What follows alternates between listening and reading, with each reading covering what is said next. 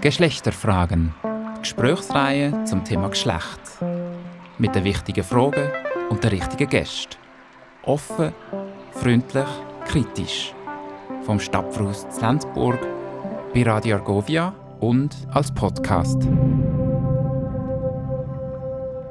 Schön, herzlich willkommen im Stadtverhaus. Mein Name ist Alain Glor, ich bin hier Projektleiter im Stadtverhaus.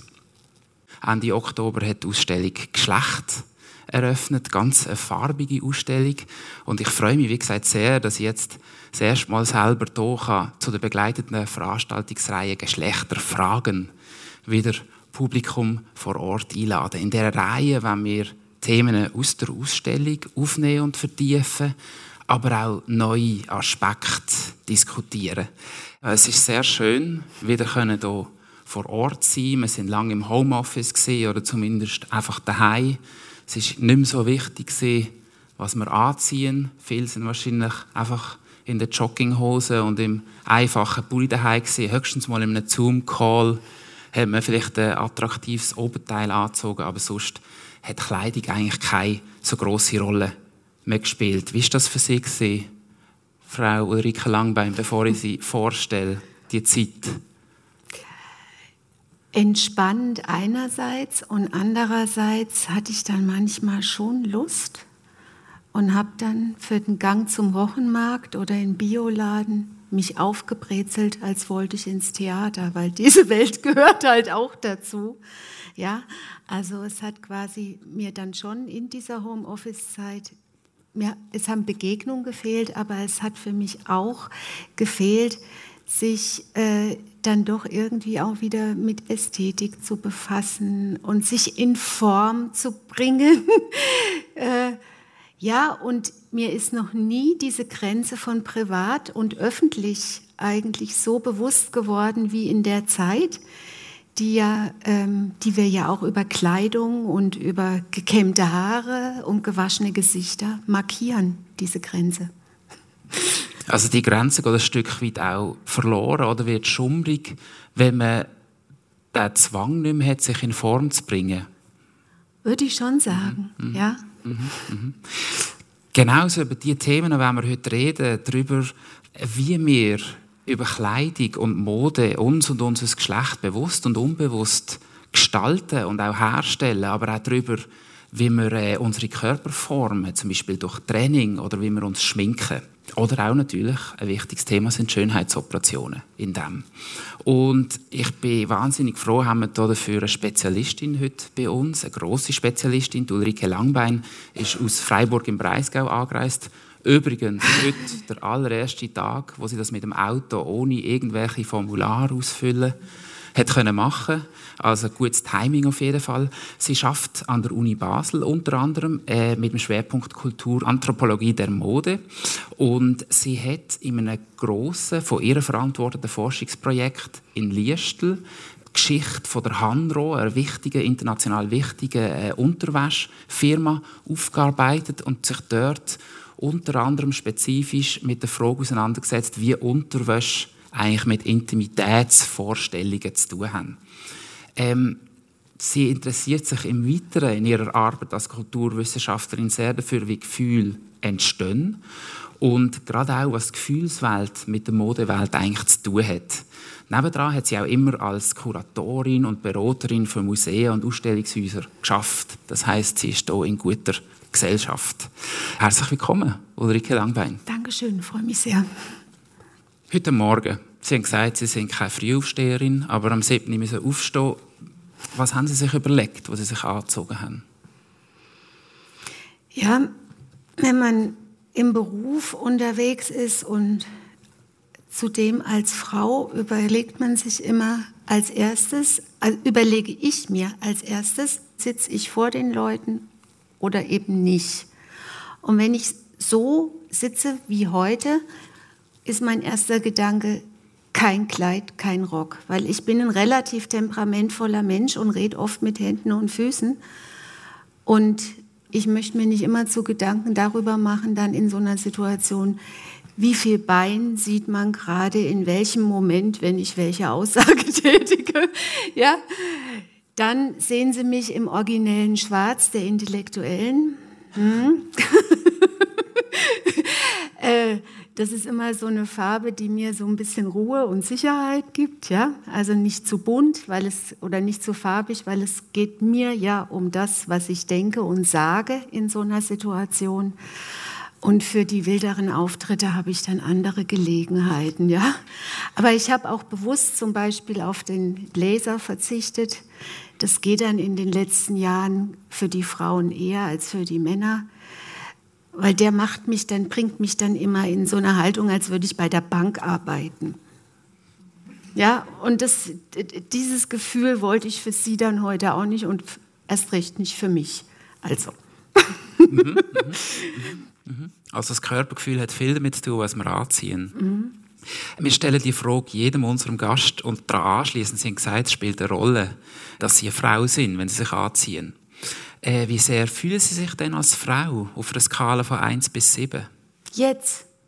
Sag mir jetzt. Zwei. Aha. Und wie sehr fühlen Sie sich als Mann? Das kann ich schlecht sagen, weil ich ja nicht weiß, wie sich ein Mann fühlt. Aber ich fühle mich auf der Skala von 1 bis 10 bei 10 als Mensch.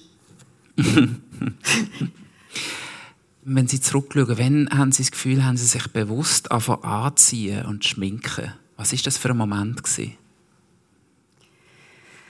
Ach Gott, ich komme aus einer Familie, äh, in der es immer um Textilien ging. Also Großtanten, meine Mutter, die waren Unternehmerinnen und hatten Webereien. Und es ging aber auch immer um Gestaltung weil dann waren da Fotografinnen, die eine Tante, die andere war Großtante, die andere war Goldschmiedin. Und von daher war eigentlich dieses Thema gar nicht so was äh, Außeralltägliches, sondern das war eigentlich immer was Alltägliches. Farben, Silhouetten, Materialien, so. Ähm, ganz wichtig war mir als Kind immer Fasching. Da kann ich mich noch dran erinnern. Und wenn es Familienfeste gab, gab es so zwei, drei Orte, also bei der Tante, bei meiner Mutter und noch wo, da wurden dann, um die Kinder bei Laune zu halten, wurden die Kleiderschränke freigegeben. Das heißt, damit die Erwachsenen unter sich sein konnten, wurden die Kleiderschränke zum Verkleiden freigegeben. Und dann haben wir hm. uns in uralte, wahrscheinlich haben die wahnsinnig nach Mottenkugeln gerochen, aber ich habe es überhaupt nicht gemerkt, uralte Pelze geworfen und Ballkleider rausgezerrt und so. Also dieser Moment des Verkleidens, sowohl beim Fasching wie auch als Kinderspiel, das war ziemlich früh. Mhm. Naja, und dann halt gibt es diese ja so diese äh, Altersphasen, wenn äh, Muttern sich dann aufregt, weil die Töchter über ihren Lippenstift hergefallen sind und so. Also was dann so mit der Pubertät anfängt, ja, mein Gott, natürlich. Ja, und wir hatten alle drei, meine Mutter, meine Schwester und ich, immer die gleiche Konfektionsgröße, sodass es dann manchmal doch auch Streit gab, wenn der eine Pulli plötzlich verschwunden war oder die Schuhe in Berlin bei, bei mir waren, obwohl sie meiner Mutter gehörten oder so. Naja, so war das. Und was ist Ihre größte, wenn Sie so zurückschauen, Mode-Fauxpas gewesen? Größte Mode-Fauxpas? Das weiß ich gar nicht. Mhm. Das ist ein gutes Zeichen wahrscheinlich. Und wo haben Sie gefunden, da habe ich wirklich muss ich mir selber sogar eingestehen, da habe ich fantastisch ausgesehen? Ähm, ich glaube an meiner späten Hochzeit. So. Die ist erst ein paar zehn Jahre her oder so. Was haben Sie denn da gehabt? Klassisch oder? Ich wollte nicht lang. Ich bin ja auch nicht so groß, ne? Und ich wollte nicht aussehen wie ein Sahnebisset. und ähm, ich hatte ein Etui-Kleid, das ging bis hier. Und oben drüber aus dem gleichen Stoff ein Kurzmantel mit Bobikragen und Knöpfen, der aber so viel kürzer war, der Mantel, als das Kleid. Also so 60er Jahre. Etui-Kleid und Kurzmantel, Jackie, so. Aber es war ein Heidengalama, bis ich dieses Outfit hatte. Weil man wird ja quasi in die Sahne-Bisets auch von so über diese ganzen Hochzeitsinszenierungen irgendwie aus immer so rein manipuliert und ich wollte das halt nicht. Und es war gar nicht so einfach, das zu finden. Und dann, ah ja, also ich habe als Kind Ballett gemacht und habe dann später, als, bis vor ein paar Jahren, an der Tanzschule getanzt, auch regelmäßig. Und wenn man so als Frau im Beruf und erst recht an dieser komplett verkopften Universität, wo ja die Leute eher formlos durch die Gänge geistern, ähm, wenn man da arbeitet, dann ist ja so immer, wenn es zu schön, wenn eine Frau zu schön ist, ist ja eigentlich blöd. Ne?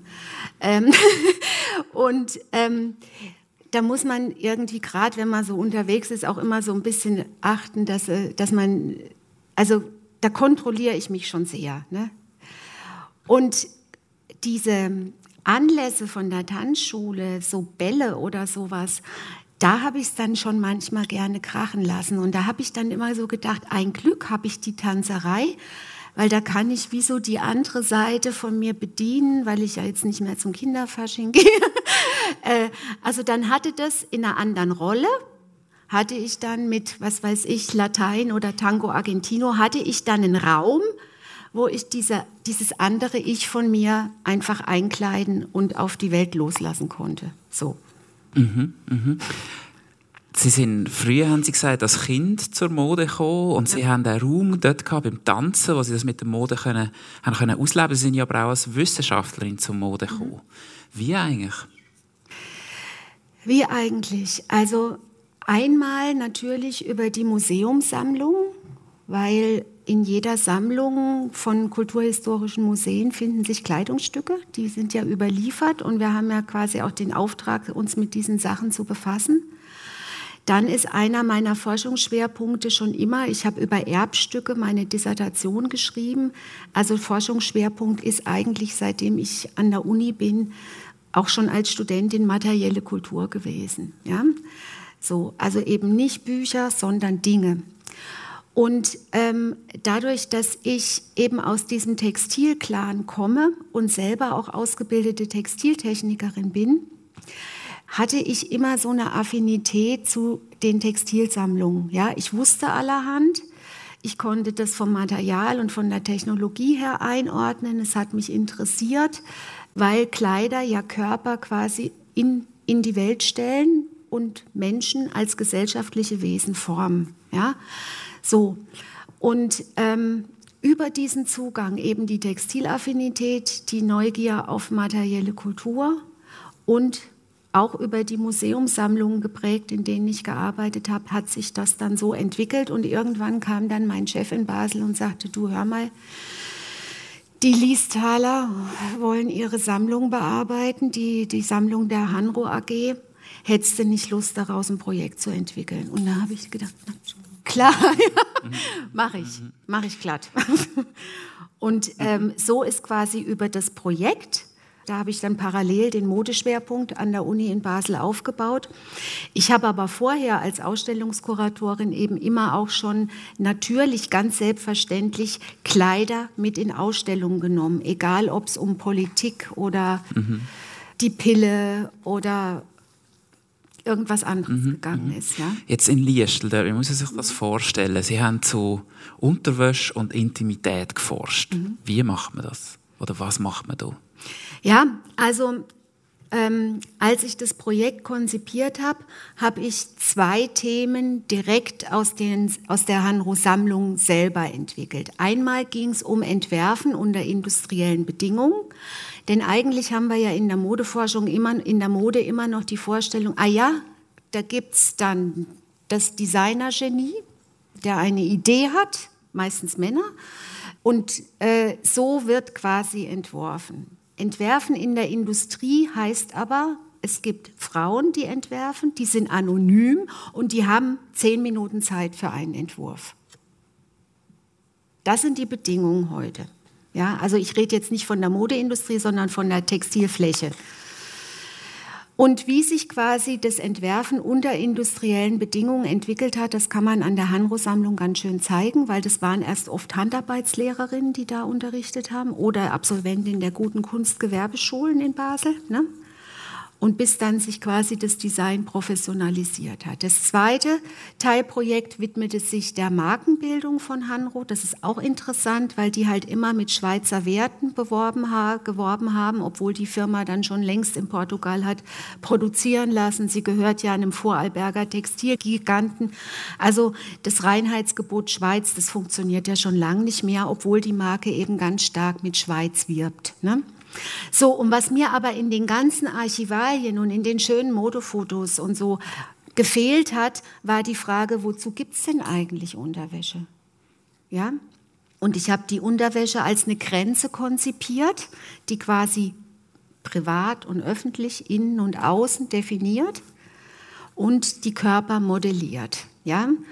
Und dazu gab es nichts überhaupt nichts. Wenn es um Intimität ging in der Modeliteratur, dann ging es um die Pose der Intimität, ja, verstruppelte Haare, Out-of-Bed-Style und alles hochgradig sexualisiert und erotisiert. Aber eben nicht um die Wäsche, die wärmt, die dafür sorgt, dass keine äh, Flüssigkeiten sichtbar werden, die uns peinlich sind, ja, Schweiß, Blut, keine Ahnung, also die quasi unsere eigenen Intimitätsgrenzen herstellt. Dazu gab es nichts, weil das ist natürlich Ibebe ne? und es spiegelt sich auch in der, in der Wissenschaft wieder, dass man über Tabus in der Regel gerne bei irgendwelchen Kulturen in Südostasien oder im, äh, in Amazonien forscht, aber nicht in der eigenen Kultur. Diese Tabus werden schön weiter umschifft. So, und weil es halt keine Literatur dazu gab, war für mich auch klar, ich muss eigentlich eine Feldforschung machen. So, und dann habe ich im Pflegeheim in Arztpraxen geforscht, ich habe in äh, einer Klinik für äh, plastische Chirurgie geforscht, ich habe Leute interviewt zum Thema Intimität. Und das war die härteste Feldforschung, die ich je gemacht habe. Weil ich natürlich auch immer, ne, ich habe dann immer Blut und Wasser geschwitzt vorher, dachte, oh Gott, oh Gott, jetzt willst du über Wäsche forschen, hoffentlich denken die nicht, du willst den an die Wäsche. Ne? So, heterosexuelle Männer habe ich während der Feldforschung als heterosexuelle Forscherin habe ich heterosexuelle Männer erstmal so gemieden. Ich hatte dann ungefähr zehn schwule Männer als Inter äh, Interviewpartner. Ich hatte Frauen, aber um die Heteromänner habe ich einen Bogen gemacht, weil ich immer dachte, oh Gott, oh Gott. Ja, ich habe dann noch äh, so ein Interview geführt. Das fand ich auch witzig als Form. Da hatte ich dann, hat mir die Frau geholfen, ihren Mann zu interviewen. Ja, Sie war dann sowas wie die Anstandsdame in dem Gespräch und hat dafür gesorgt, dass ich mich wohler gefühlt habe, weil ich nicht einzeln einem Heteroman in meinem Alter gegenüber gesessen bin. Ne? Und was sind das so für Fragen gesehen? Was muss man sich da vorstellen? Von was bedeutet Intimität für Sie bis hin zu welche Unterhosenform mögen Sie? Was ist Ihr peinlichstes Unterwäscheerlebnis gewesen? Sind Sie im Größenkorridor der Industrie? Welche Materialien mögen Sie? Was finden Sie an Männern oder Frauen attraktiv und sexy? Also so, ne? Mhm, mh, mh. Und ich habe auch immer nach Erlebnissen in medizinischen Settings gefragt, mhm. weil sowas in so Arztpraxen da oder in Kliniken teilweise passiert, das ist schon heftig. Mhm ich würde nachher gerne ins ganz ins Konkrete gehen, wenn wir jetzt schon im Konkreten sind, aber noch mal kurz rauszoomen, bevor wir das machen. Und zwar, es ist zwar vielleicht zwischen Zielen sicher schon deutlich geworden, aber gleich noch mal zu fragen, von was reden wir eigentlich in Ihren Augen, wenn wir von Mode reden? Und vielleicht auch noch als zweites, warum gilt Mode nach wie vor als Frauenthema? Mhm. Also, ähm, es gibt ganz unterschiedliche Begriffe und Konzepte von Mode die haben sich historisch auch verändert und die sind auch unterschiedlich, wenn Sie jetzt mit einer Designwissenschaftlerin, mit einer Kunsthistorikerin oder mit einer wie mir reden. Ja? Ähm, in der Kunstgeschichte geht es oft darum, vor allem schöne, besonders anspruchsvolle, hochwertige Kleider. Also da wird äh, zu analysieren. Da geht es um die großen Namen. Im Grunde wird Mode wie ein Kunstwerk dann betrachtet. Ja? Also der Werkcharakter oder das Unikat und der, die Gestaltung akzentuiert. In meinem Fach, das ist eine Alltagswissenschaft, wird Mode als eine Art Körpertechnik gesehen. Ja? Als eine Form, den Körper der Menschen überhaupt erstmal herzustellen den äußeren Körper. Ähm, es ist in meinem Fach, wird Mode gesehen als eine grundlegende Ausdrucks- und Vollzugsform gesellschaftlichen Lebens. Ja? Also wir drücken uns als gesellschaftliche Wesen aus, aber gleichzeitig stellen wir die Gesellschaft auch her, indem wir uns als Männer oder Frauen so und nicht anders kleiden und bewegen. Ja? Also man verstärkt, je nachdem auch, was in der Gesellschaft schon ist. Ja, genau, und reproduziert es immer weiter. Ja? So, und ähm, das wäre sozusagen der, der wertfreie, nicht normative Modebegriff meiner Zunft, die Mode als eine Kleidungspraxis, als eine Praxis des Sich-Kleidens interpretiert. Und da hat Sportkleidung Platz, da hat Arbeitskleidung Platz, da hat die Ballrobe Platz, ja, also ganz unterschiedliche Kleidungstypen. Und es geht eben um die Prozesse des Sichkleidens, immer eingebettet in soziale Zusammenhänge, wie hier, in räumliche Kontexte, ja, privat-öffentlich, Ballsaal oder Büro.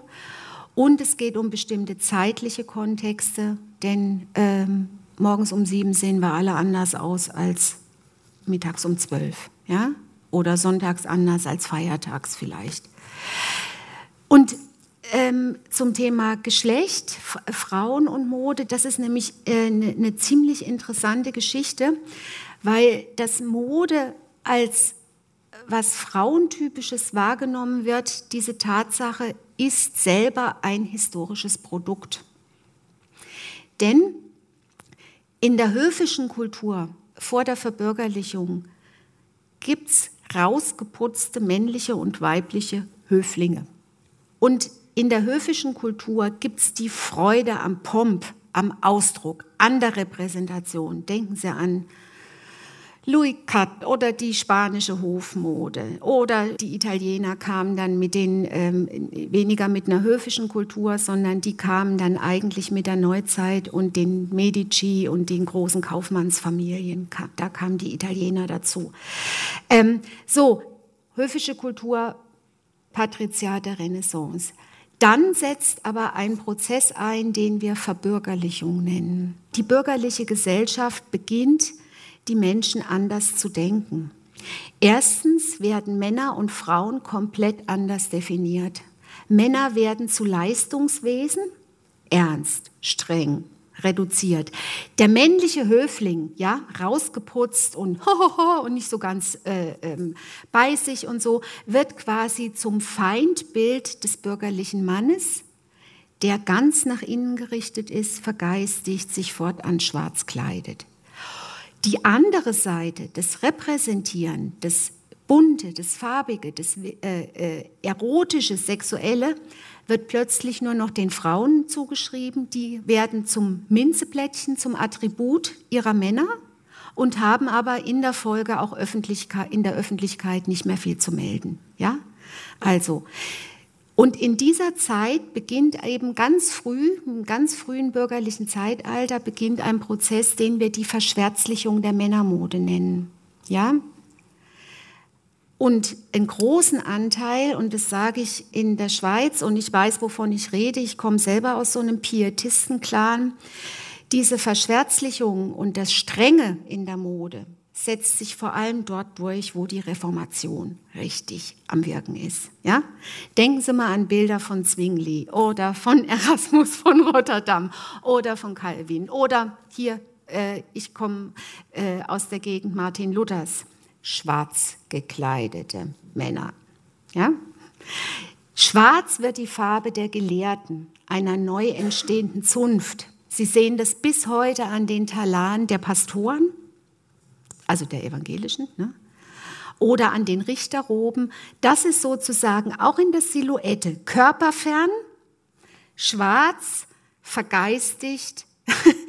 da haben Sie im Grunde diese Silhouetten und die Farben, die mit der Verbürgerlichung wichtig wurden. Und dann kommt natürlich in Deutschland und auch in der Schweiz noch ein Prozess zum Wirken, der nochmal so eine leicht modefeindliche Tendenz hat und das ist die Aufklärung. Ja? Da geht es nochmal mhm. Vergeistigung, Verinnerlichung. Alles, was äußerlich ist, Oberfläche, wird problematisch, wenn nicht gar pathologisiert. Mhm. Ja? Und diese Aufklärung ist natürlich auch männlich geprägt und die geht in die Universitäten rein. Deswegen hat es die, äh, die Modeforschung an den Unis auch ganz, ganz lange sehr, sehr schwer gehabt. Ja? Also Verschwärzlichung der Männermode, die Frauen sind bunt, farbig, zeigen auch den sozialen Status ihrer Männer an. Ne? So, je mehr Schmuck und teure Kleider die Frau trägt, umso mehr Geld hat er. Das sind ja dann auch immer solche Muster. Und diese Aufteilung in farbig, modisch und so und auf der anderen Seite schwarz, das können Sie auf Gemälden sehen, bei so Paarporträts oft. Ja. Mhm. Mhm. Hält sich bis heute. Ich habe ein kleines Experiment äh, vorbereitet. Und Ulrike Langbein ist informiert, aber sie kennt nicht, was sie weiß nicht, was kommt sozusagen. Ich habe Bilder vorbereitet, wo ich dann von der Ulrike Langbein gerne so ähm, eine Beschreibung mir wünsche und auch, dass sie können zeigen, erklären, was da eigentlich passiert auf dem Bild. Und ich habe ein paar Bilder bekommen, äh, mitgebracht und äh, sie haben jetzt schon recht Hintergrund gegeben. Vielleicht können wir auch durch ein paar dann ein bisschen schneller, weil schon klar ist, von was wir jetzt eigentlich reden. Ähm, ich muss aber sagen, Ulrike Langbein ein bisschen in Schutz Es geht jetzt nicht darum, dass sie erkennt, was man hier sieht oder wer das Bild gemacht hat, sondern es geht darum, was löst das in ihrem Wissensschatz aus, sozusagen? Was kann sie aus ihrem Erfahrungsschatz dazu erzählen? Und das ist ganz spontan. Und äh, ich kann es mir nicht verkneifen, als mit dem im Adamskostüm sozusagen. Mhm. Der Sündenfall, natürlich ist sie die Böse. Ne? ähm, und mit dem Sündenfall beginnt quasi die Bekleidung mit dem Feigenblatt. Ne? Man erkennt quasi, äh, dass man sich bedecken muss. Vorher alle miteinander. Gehen wir gerade weiter? Ja. Ich hoffe, Sie sehen es.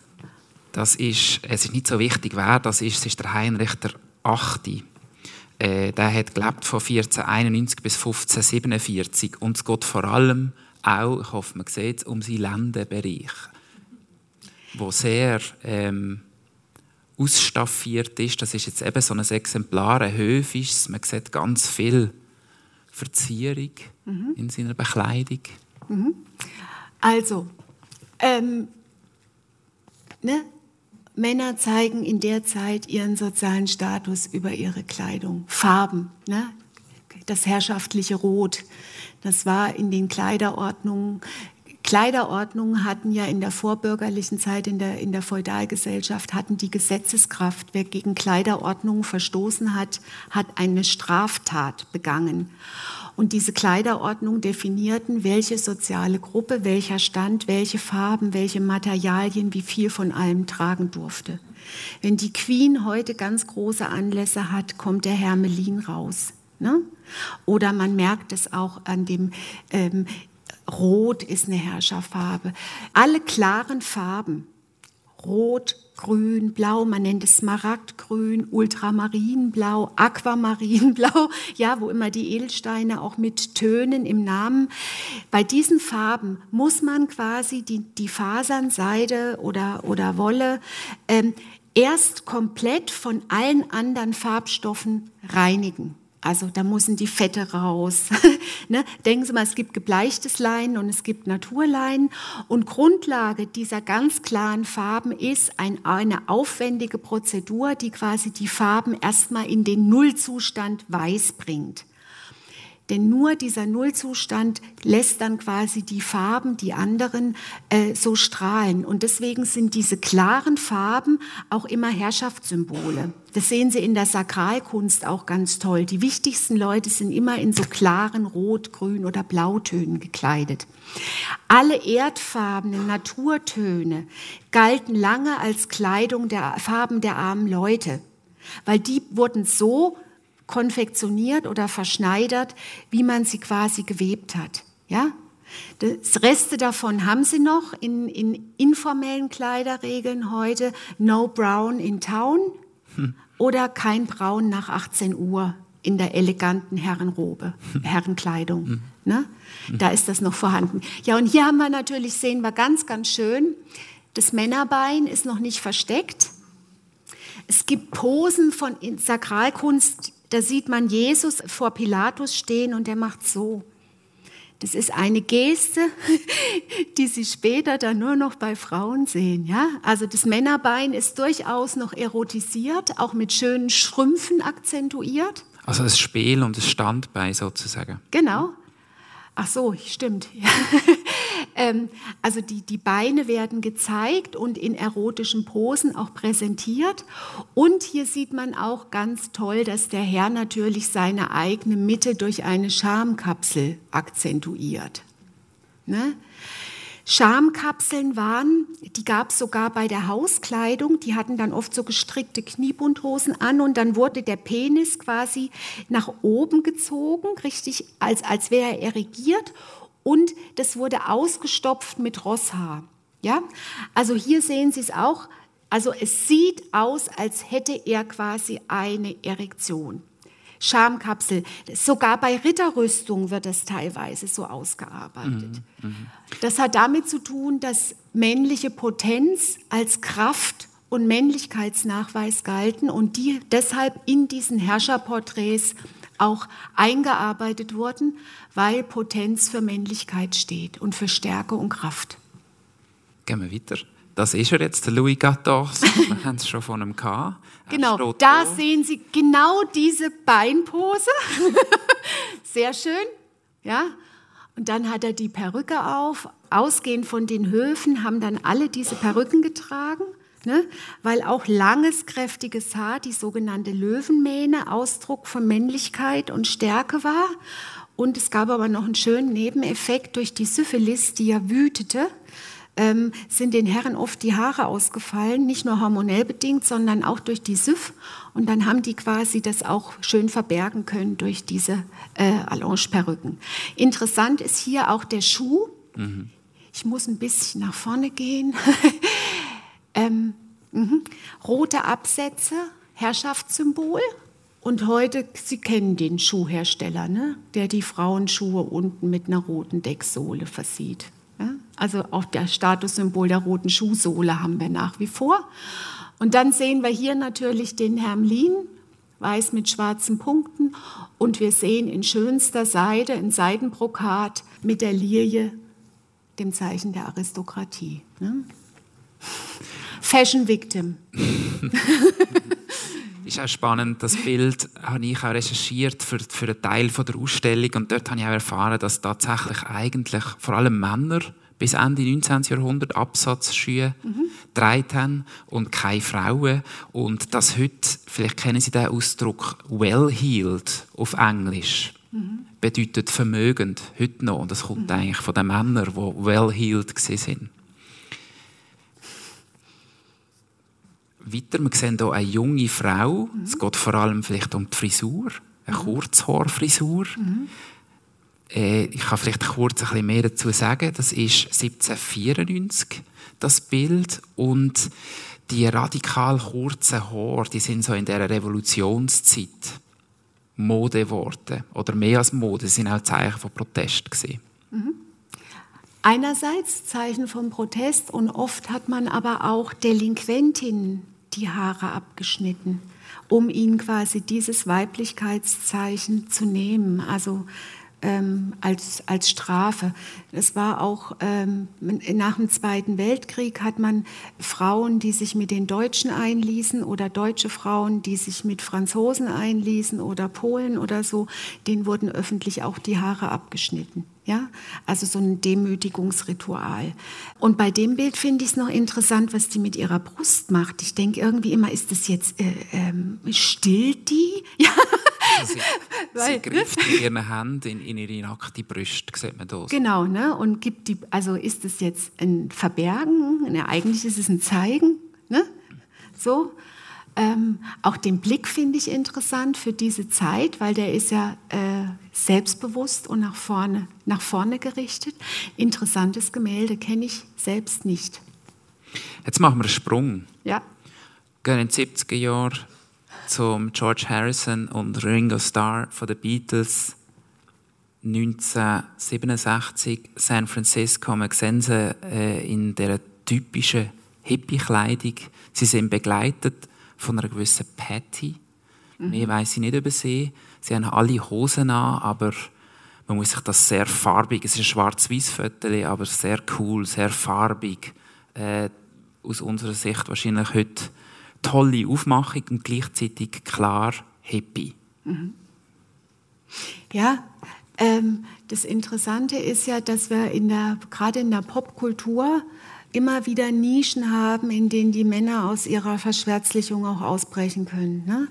Und in der Zeit finde ich es halt besonders interessant, weil die waren ja auf unterschiedlichen Ebenen eigentlich antibürgerlich. Ja? Also in ihren Beziehungsformen, in dem, was sie konsumiert haben, ja nicht nur Alkohol. In der Musik war das antibürgerlich ja?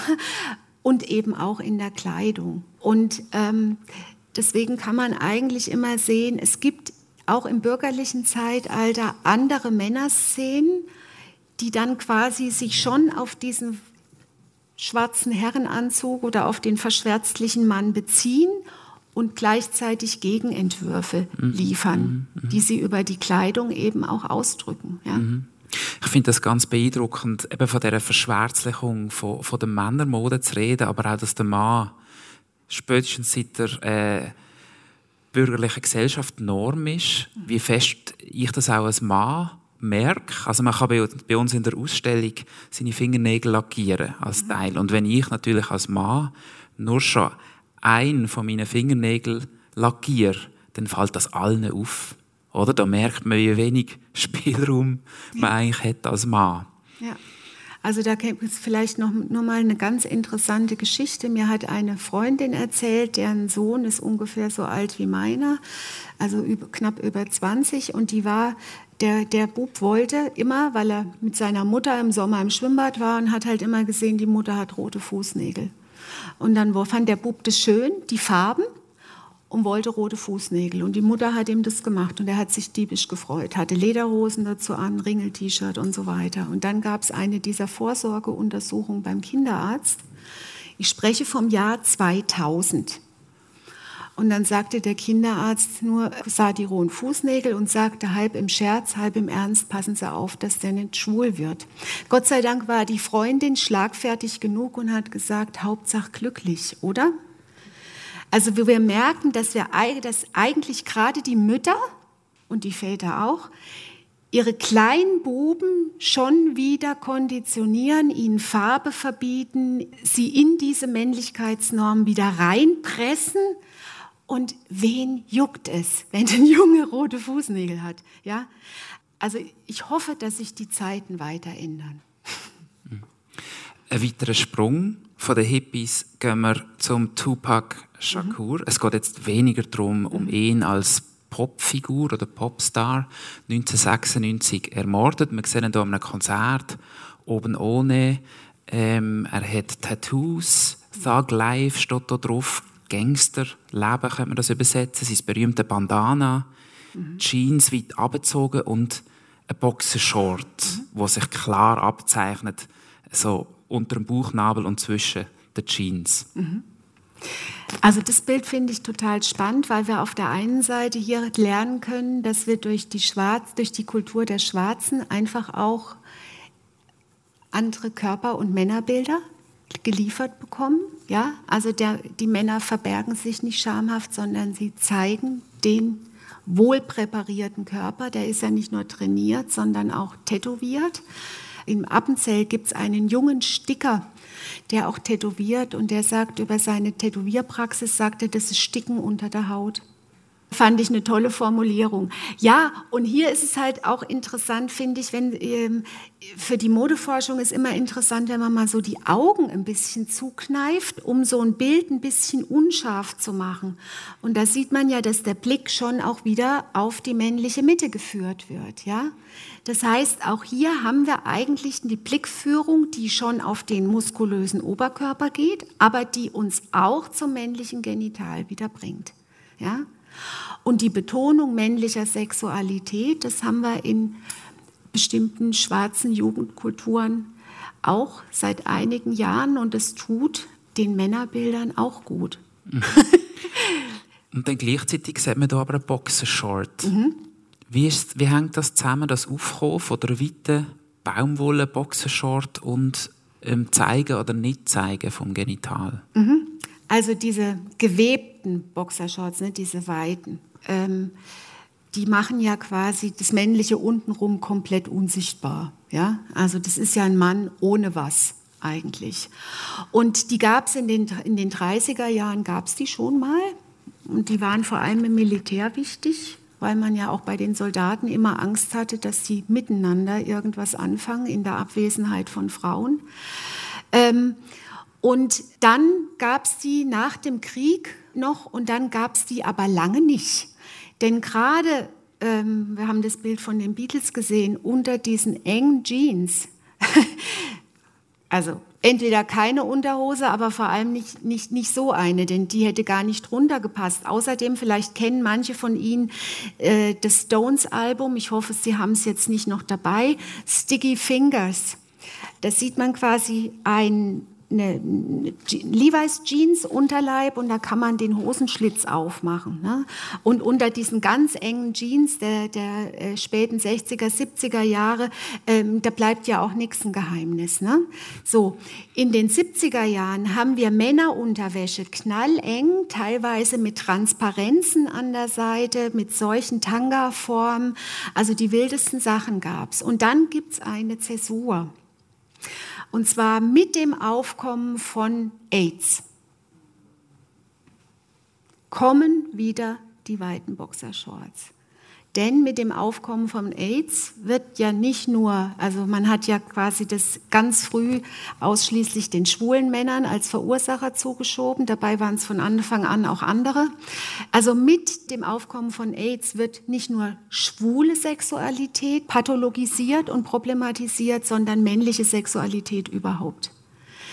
Und da sehen Sie wieder, wie quasi durch die Mode die gesellschaftlichen Verhältnisse nicht nur gespiegelt werden, sondern hergestellt. Ja? Mhm. Also die neuen puritanischer geprägte Männermode äußert sich in diesen weiten Hosen, die den Männern wirklich wieder alle Sichtbarkeit raubt und ja den Frauen oder den anderen Männern dann auch. Hinzu kommt natürlich, und das ist immer wichtig zu sehen, das drunter ist so ähnlich wie das drüber. Ähm, in dieser Musikszene gab es ja diese weiten Baggy Jeans ne? und die Skatermode auch. Ähm, und die braucht ja dann quasi nicht die ganz enge Unterhose, sondern die hat dann die Weite, dass der Bund nach oben kommt und die Unterhose Teil der Oberbekleidung wird. Ne? Die mhm. ist ja gleichwertig platziert.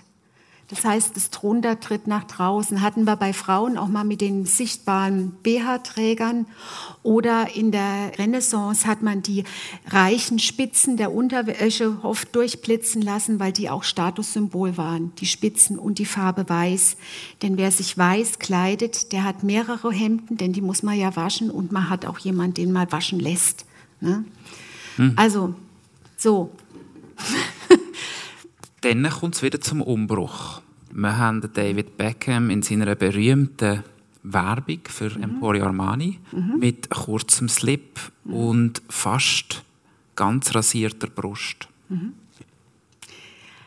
Mit diesen Werbekampagnen, Calvin Klein war auch früh, die haben dann oft Sportler genommen, um ihre Unterwäschekampagnen äh, in die Welt zu bringen.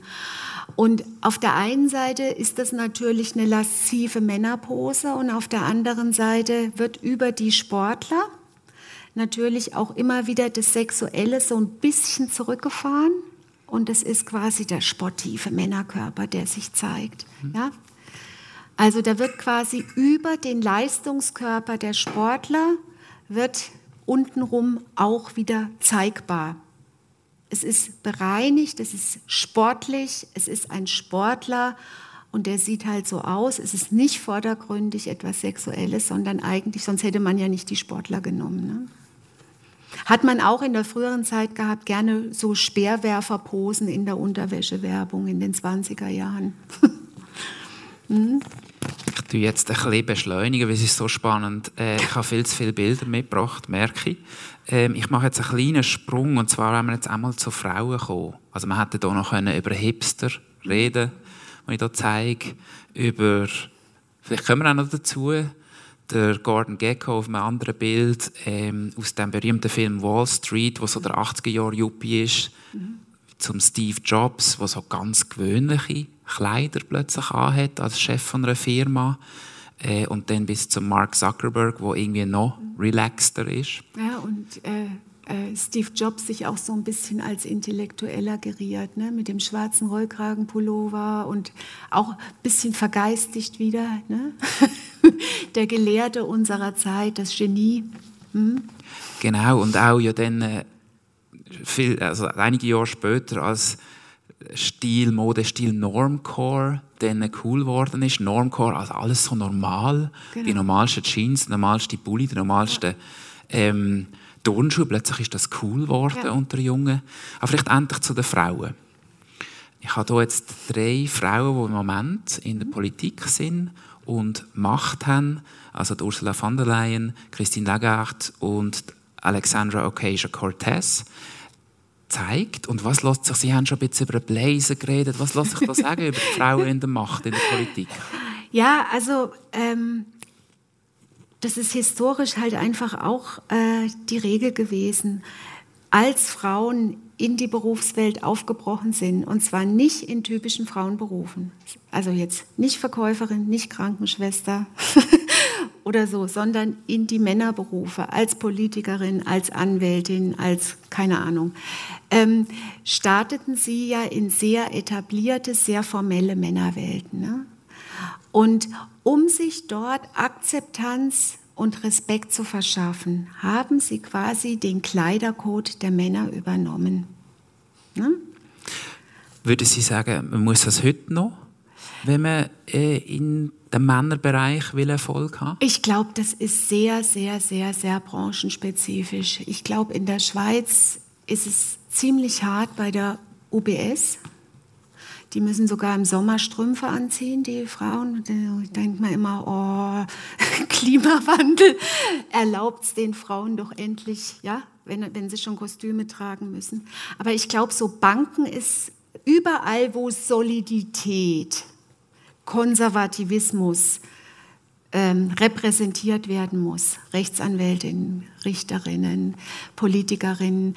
Da denke ich, da ist das Jackett schon noch Usus. Und das Kostüm war ja quasi das weibliche Pendant zum äh, Männeranzug. Naja, und das sind dann jetzt halt die kühnen Ausbrüche, den farbigen Blazer zu wählen. Mhm. ja, ich bin jetzt noch froh, dass nicht Angela Merkel dabei ist, mhm. weil die Arme ist ja modehistorisch so durch einen Fleischwolf gedreht worden und musste sich so wehren. Mhm. Aber hier hat man eben äh, Variationen eines Bläserthemas. Ja. Danke. Der, der Bundesrat überspringen wir. Ähm, weil das haben wir im Titel, das Thema. Man sieht dort Helen Owen, das ist äh, eine bekannte, also ich habe sie vorher nicht kennt, ehrlich gesagt, aber anscheinend eine bekannte Influencerin mhm. äh, und bekanntes Model. Und es geht vor allem wieder um einen, um einen Genitalbereich. Das haben wir eben auch im Titel von der Veranstaltung, darum will ich das noch bringen. Mhm. Ja, ähm, die Oberschenkellücke, die eigentlich von der Orthopädie her eher eine Hüftlücke ist, ja, weil es ist quasi, ich muss mich jetzt mal hinstellen. Ähm, also das ist ganz, ganz stark genetisch definiert. Ähm, und wie die Beine, einerseits wie die Beine in der Hüfte stehen, definiert, ob ich eben diese Oberschenkellücke habe oder nicht und natürlich auch die Disposition zum Fettgewebe, Muskelaufbau und so weiter und so fort. Ja. Ich habe unter meiner Lücke als junges Mädchen immer gelitten. weil das damals also wir völlig... Reden, nur, wir reden von dieser Lücke, die Genau. sogenannte Thigh Gap, wo eine Genau. Zeit lang, ich glaube heute ist es weniger, aber eine Zeit lang das Körperideal für junge Frauen war. Ja, und in meiner Jugend war es immer das Zeichen für, du bist zu mager.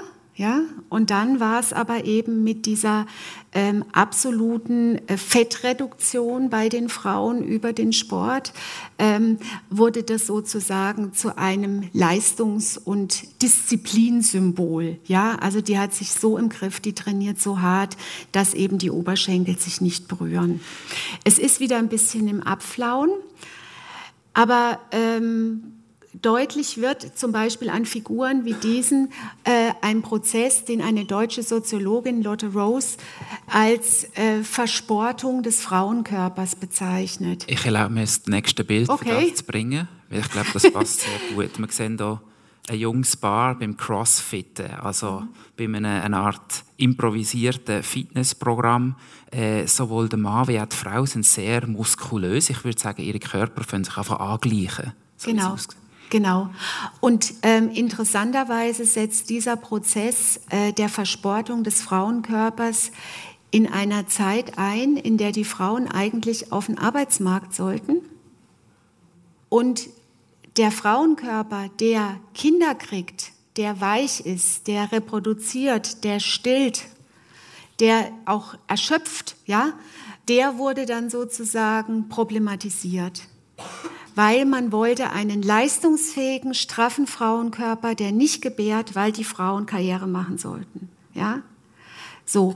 Und dieser sportliche Frauenkörper, der eigentlich von, den, von der Muskulatur her sich immer stärker dem Männerkörper annähert und dieses weiche, reproduzierende am Frauenkörper wird stigmatisiert. Ja? So, und es geht bis dahin heute, also da ging es dann nicht nur um Röllchen irgendwie, sondern es geht eben darum, dass man auch bei Frauen dieses Sixpack sieht, was eigentlich von der äh, biologischen Disposition des Frauenkörpers her gar nicht so angelegt ist beim Gros der Frauen, ja. Aber das ist die Norm. Und es, wenn Sie so Fitnesswerbung angucken, da sieht man es auch ein bisschen. Teilweise haben die Frauen fast keine Brust mehr. Die Schultern werden immer breiter. So, also die Körperideale von Männern und Frauen ähnlichen sich immer mehr an. Ja, weil es um den Leistungsaspekt geht, weil der muskulöse, fettfreie Körper Leistungsfähigkeit und Disziplin und Kontrolle in allen Lebensbereichen vermittelt. Ja? Und da werden wir ja alle so ein bisschen Gehirn gewaschen auch ne? über, über die Jahre und äh, viele fangen halt an, auch drunter zu leiden, ne? weil diesem Normen nicht jeder entspricht. Führt ja dann auch zu diesen Schönheitsoperationen bei den Männern übrigens, ähm, das wusste ich gar nicht, das hat mir ein plastischer Chirurg erzählt, also nicht nur die die äh, Schlupflider, Fett absaugen und so weiter, sondern bei den Männern ganz oft Wadenimplantate weil gerade die männliche Wade so stark von der Genetik vorbestimmt ist, also Waden überhaupt, ähm, dass da eben auch mit dem Training man irgendwann an Grenzen kommt, wenn man die Disposition nicht hat, kräftige Waden zu bekommen.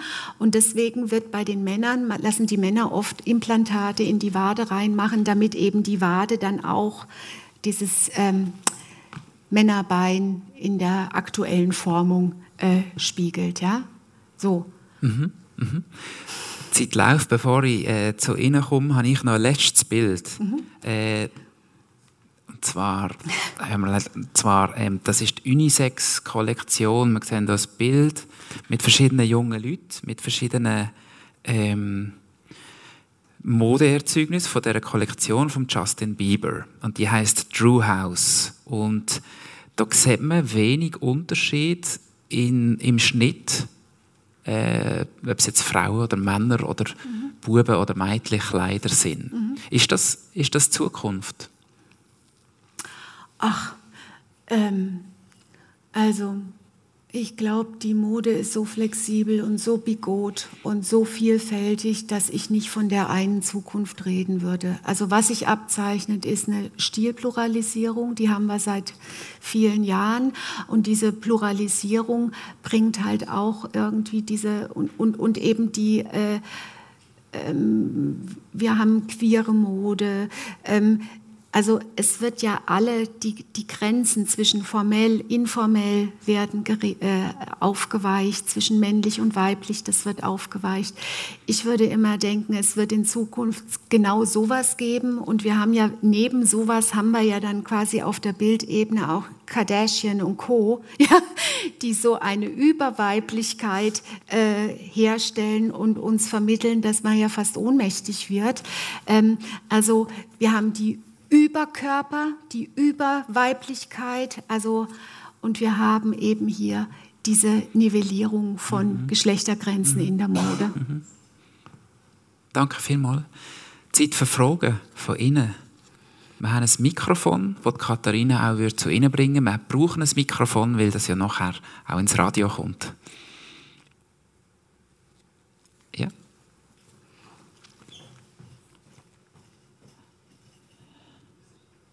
Ähm, zuerst einmal danke vielmals für die spannenden Inputs.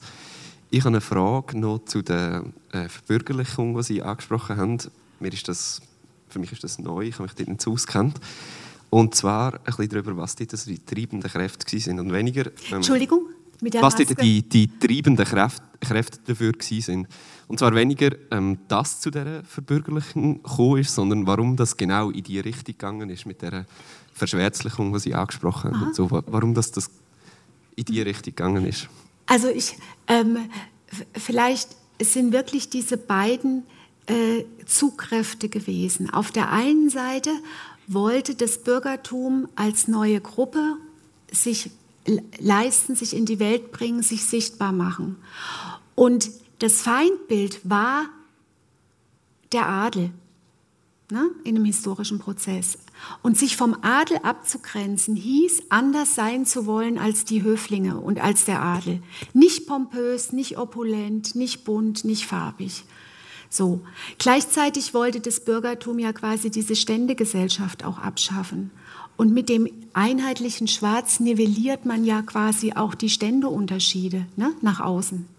Und die dritte Kraft eben die Reformatoren und die Aufklärung, die auf totale Vergeistigung setzen, die alles Körperliche eher kontrollieren, zurückdrängen, Bilder nicht mögen, ja, also Sie wissen, wovon ich rede mit der Reformation, ja, und ich denke, diese, diese ähm, Bilder, Farb, Körperfeindlichkeit von, von, von Aufklärung und Reformation, die hat dann halt auch noch einen Schub gegeben, weil es waren die Gelehrten, es waren die Kaufleute, es waren die ähm, Advokate, die Richter, ähm, die Uniprofessoren, die Pastoren, die quasi das neue männliche Leitbild getragen haben. Und das war schwarz.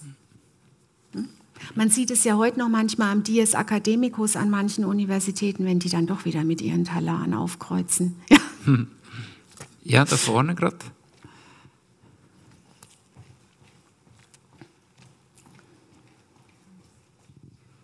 Danke vielmals, das ist mega spannend. Ähm, ich würde mega gerne noch ein bisschen mehr auf das letzte Slide eingehen, weil es jetzt sehr um binäre Körper gegangen ist, also immer um sehr fest um Mann und Frau. Mhm. Ähm, ich persönlich bin non-binär und mache mhm. mir viel Gedanken über Mode und wie dass man das kann auch gegen außen tragen kann. Also, weil es ja meistens das Problem ist, dass Leute mich binär einordnen, obwohl ich nicht binär bin. Mhm. Ähm, ich mache mir viel Gedanken, wieso das Non-Binarität immer heißt, der Körper wird verschwunden. Also es ist alles mhm. eckig, mhm. es ist gerade immer richtig dem männlichen Normen und ja, vielleicht können Sie da etwas dazu sagen. Das ist eine ganz, ganz wichtige Frage der Gegenwart und ich würde sie Ihnen gerne mit dem Mittelalter beantworten. ähm, und zwar diese Trennung der Geschlechter in männlich und weiblich die ist eigentlich erst ähm, in männliche und weibliche Kleidung, die ist eigentlich in der Form erst im Hochmittelalter entstanden. Ende des Hochmittelalters wird in Mitteleuropa der Schnitt erfunden in der Kleidung. Ja? Vorher haben wir Stoffbahnen, die um den Körper gelegt werden, die mit Fibeln zusammengehalten, mit so Sproschen, mit Gürteln. Und wenn sie das alles gelöst haben, konnten sie quasi am Abend wie bei einem Sari den Körper wieder rausschütteln und den Stoff in den Schrank legen. Ja? Mit der Erfindung des Schnitts geht es nicht mehr. Denn der, mit dem Schnitt muss ich definieren, wo ist oben und unten, wo ist vorne und hinten. Wo sind Öffnungen, durch die ich einsteige?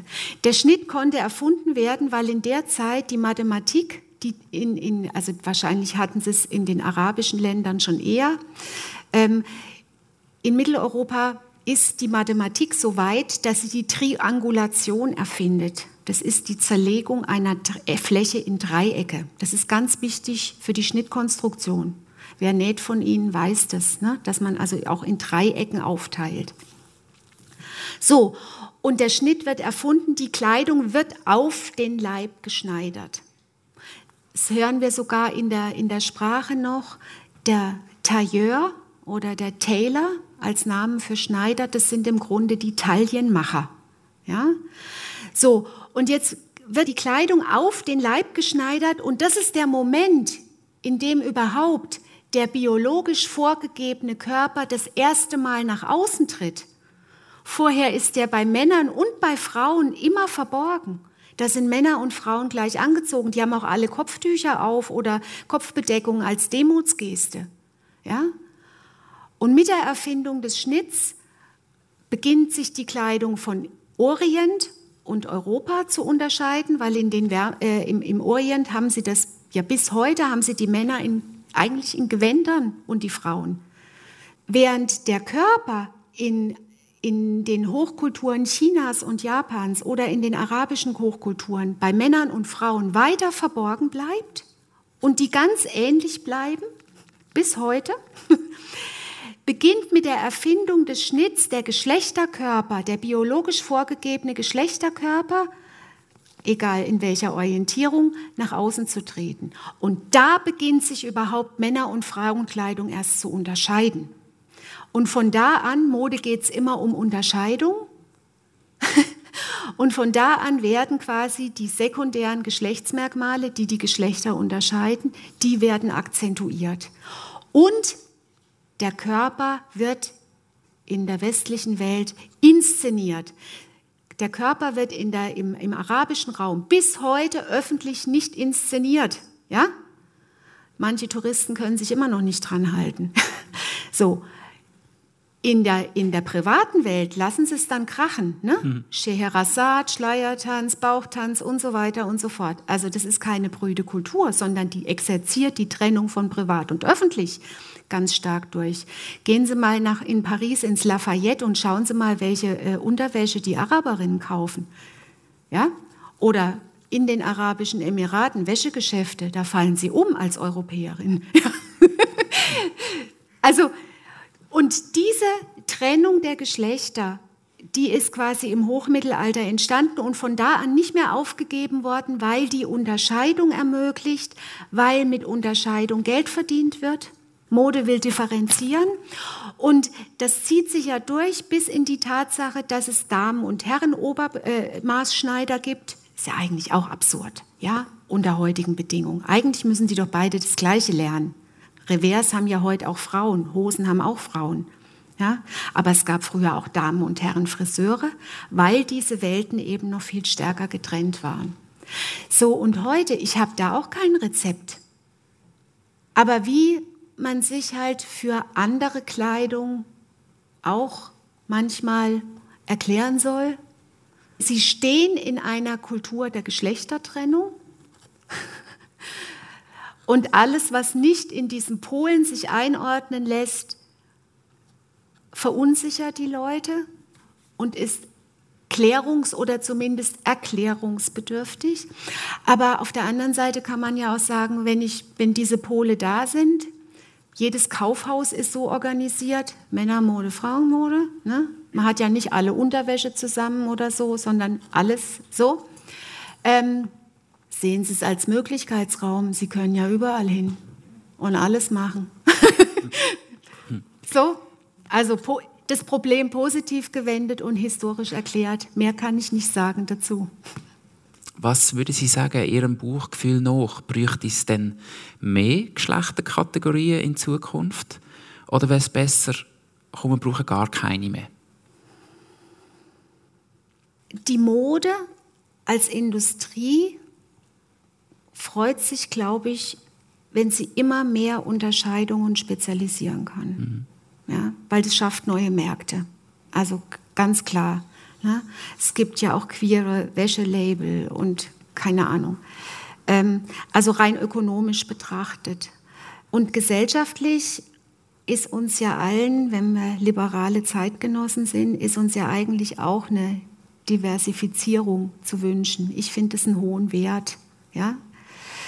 Und das spricht für mich auch für eine Vervielfältigung. Andererseits sehen wir weltweit ja aber auch ein Rollback, gerade in den Geschlechterrollen.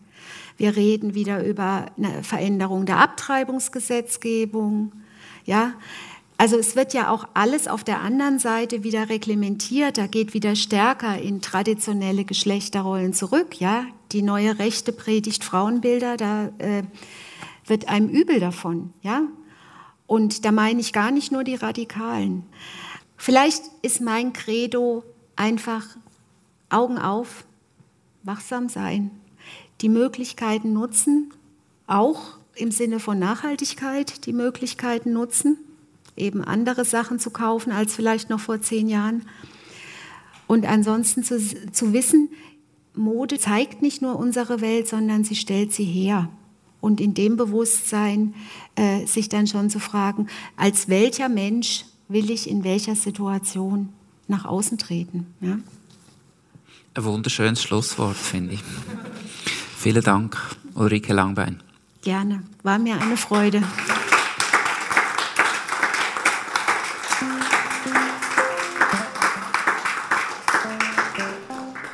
Ich habe meine letzte Frage auch gestellt, weil in unserer nächsten Geschlechterfragen-Veranstaltung, auch wieder am Sonntag, am 4. Juli, gleiche Zeit, gleicher Ort, haben wir Audrey Ägerter eingeladen. Sie ist intergeschlechtlich und ein hübscher, äh, wo nicht binär ist und wo wir eben genau über die Kategorienfrage auch reden. Brauchen wir jetzt mehr oder eigentlich gar keine mehr? Ähm, und es würde mich natürlich freuen, wenn wenn Sie wieder kommen oder zumindest den Podcast dann daheim hören. Ich wünsche Ihnen sonst noch ganz einen schönen Sonntag. Viel Spaß beim Anziehen und haben Sie Mut.